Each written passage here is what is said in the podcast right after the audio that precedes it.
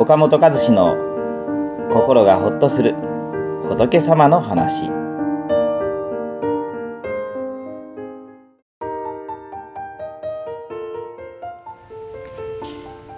すぐそばにある優しさは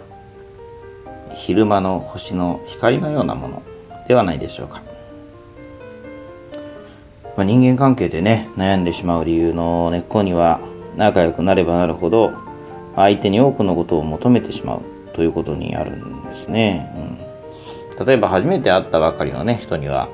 その人の時間をね必要以上に拘束しようとしたりまあ何かね特別に何かしてもらおうって期待したりしないですよね。他人は他人と自分は自分という、まあ、線引きがあるからですね。ところがね親密になり相手が自分のね欲求を満たしてくれるようになりそのかつてのね線引きというか以前こうねこうまあこれぐらいの線引きっていうかねまあこういうけじめみたいなですかね。そういうのがこうやっぱ消えていくとやっぱり、ね、もっともっととね相手に求める心は抑えられなくなるんですね。お釈迦様はねこれを割愛乾く愛割愛と言いました。喉の渇きを癒すためには塩水を飲むともっとね喉が渇きます。それをね潤すためにさらに飲むと渇きはさらにひどくなるんですね。同じように欲求が満たされるともっともっととますます求める心が乾きます、まあ、このもっとにはねキリがないんですね、まあ、恋愛なんかで苦しむのもねこの割愛によるものではないでしょうか、まあ、最初は返信が来るだけで嬉しいなと。電話がかかってきただけでねもう世界の中心で愛を叫びたくなるっていうことがあ ったかもしれませんね。ところがね親密な時間を一緒に過ごすと、重ねていくとねどうしてねすぐに返信してくれないのとか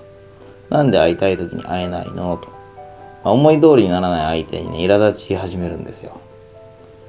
まあね全てのわがままを受け入れられるね寛大な人はまあいませんからね私だっていろいろあるのよ。こっちの都合や予定も考えてよ。ま、喧嘩になりますよね。うん、まあ、こういうことって誰にでもあるんですけどね。中にやっぱり過度にね、必要、必要というかまあ、過度にね、度が過ぎると。相手に要求しすぎてね、まあ、なかなかね、こういい関係が長続きせずに、まあ、孤独にね、寂しくなってしまう人もいます。まあどうしてね、こういうことになってしまうのか。まあ、それはね自分の思い描いている理想を相手に重ねすぎているためじゃないでしょうか自分のことを愛してるんだったらこうしてくれるはずだとか。きっと私の期待に応えてくれるはずだ。私を大切にしてこれくらいの小さな希望なら叶えてくれるはずだ、まあ、こういうね、えー、理想があんまりにもこう 強いと自分のね家族や恋人が 予想外のことをねえするたびに、まあ、自分の期待を裏切った時なんかにはね愛されてないんだとこう傷つき苦しむことにもなるわけですよね、ま、だけども相手にも相手の都合がありますから、まあ、どんなにねあなたのことをこう、まあ、どんなにあなたのことを思ってくれていても余裕がない時もありますし、ね、忙しい時もあるしイライラしてる時もあります。だからね相手の欲求を全て受け入れるなんて、まあ、できないんですよね。であんまりね強く理想を要求してしまうとね相手があなたにしてくれているちょっとした思いやりにもまた気がつかなくなるんですね。ですからね理想の姿をね相手に求めるよりも現実のやっぱ相手をね見ていく現実ね、まあ、それいろいろと苦労したり努力したりまた都合自分の都合もある中ねいろいろやっぱり自分に大を大事にしてくれたりとか気遣ってくれてるわけじゃないですか。うんね、理想じゃなくて現実ね努力して一生懸命してくれてる相手を見ていくってこと大事ですよね。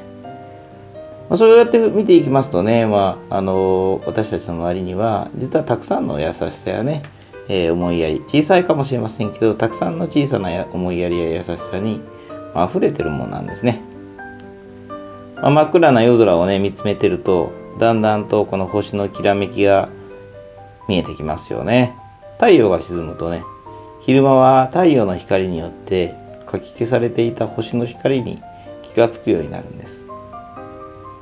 ま、理想というね偽りの灯火を消して周りを見てみると、ね、あなたにずっと届けられていたたくさんの小さな優しさや思いやりに気がつくようになるのではないでしょうか。うんまあ、ぜひね、そういう理想というものをね、相手に求めるというのを少しやめてみると、いろんなものがまた、えー、見えてくるんじゃないかなと思います。